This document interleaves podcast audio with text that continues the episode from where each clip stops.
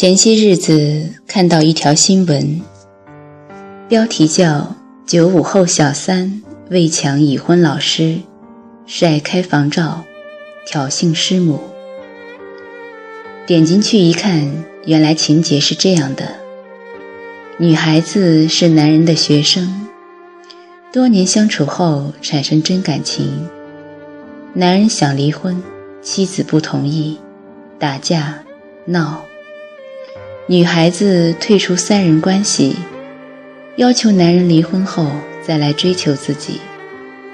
妻子找到女孩子理论，结果没想到被女孩子教育，女人要自立自强，云云。妻子将此事曝光给媒体，决定教训小三。看完这条新闻，心里五味杂陈。有点不知道应该同情谁，气愤谁。要说这个第三者可真够强势的，明明自己不道德，还有胆教育原配。不过，审视一下这位妻子的行为，似乎也能理解这位丈夫为什么会出轨。我不想做道德谴责，因为一味指责。除了让这位妻子更加愤怒、乱了分寸之外，对他并没有任何帮助。对于被发生婚外情的，在婚姻里被伤害的一方，到底怎么做才是真正挽回婚姻的行为呢？我想，最最重要的是要把注意力放在对方。把注意力放在第三者身上，去恨、去报复，这是最最愚蠢的行为。其实，第三者只是一面镜子，照见的是你们婚姻生病的躯壳，它只是让婚姻彻底坏掉的催化剂，但不是问题本身。我们会发现，确实有很多原配。一结婚就以为进了保险箱，无论是说话还是穿衣服，在家里都很不在意，甚至连上厕所都不知道把门关上，觉得都老夫老妻了有啥呀？渐渐的，在对方的眼里，你已经不再是男人或者是女人，就只是孩儿他爸，孩儿他妈。是洗衣机，是提款机，还把自己不经营婚姻的懒惰美化成亲情。说老实话，你对你的另一半够亲吗？你还把他当成男人或者女人吗？或者，你还把他当成有需要的人吗？看看你的另一半，这么多年里，他有变化吗？是不是他精神在成长，而你没有同步？是不是他的眼界在开阔，而你没跟上？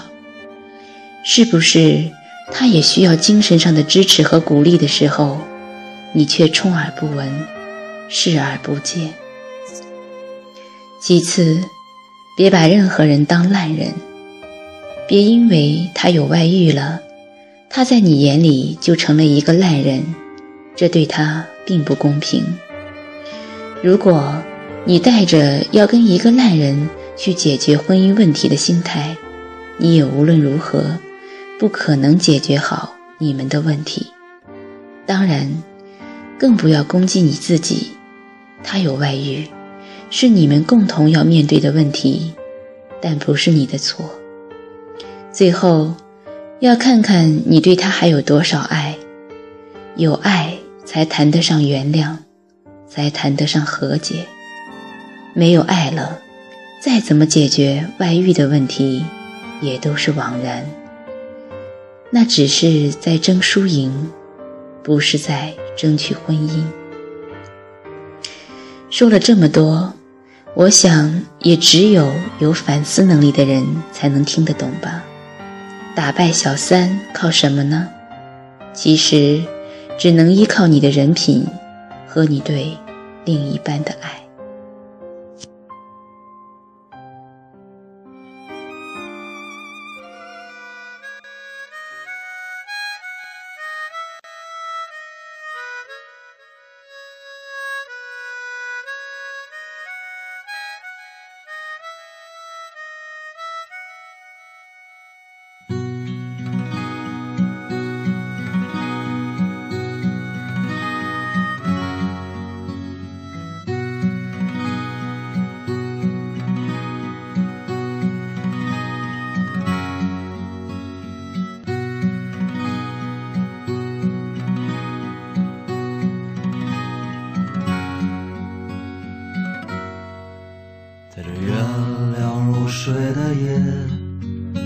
依偎在我的身边，这风儿吹的缠绵，可明天就要离别。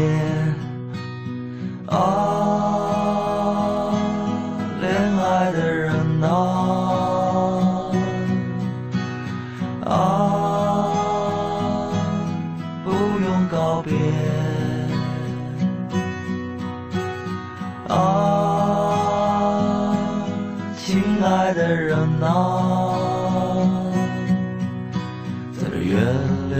睡的夜，在这月亮如水的夜，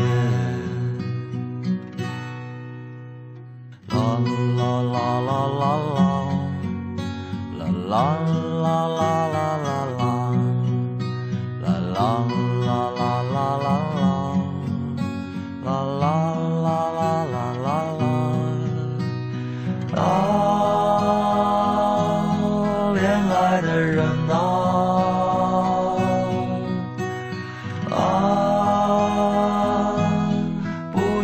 告别。啊，亲爱的人啊，在这月亮如水的夜，在这月亮如水的夜，原谅我最爱的爱人，我不会说蜜语甜言。原谅我最爱的爱人，我总是沉默寡言。啊，恋爱的人啊，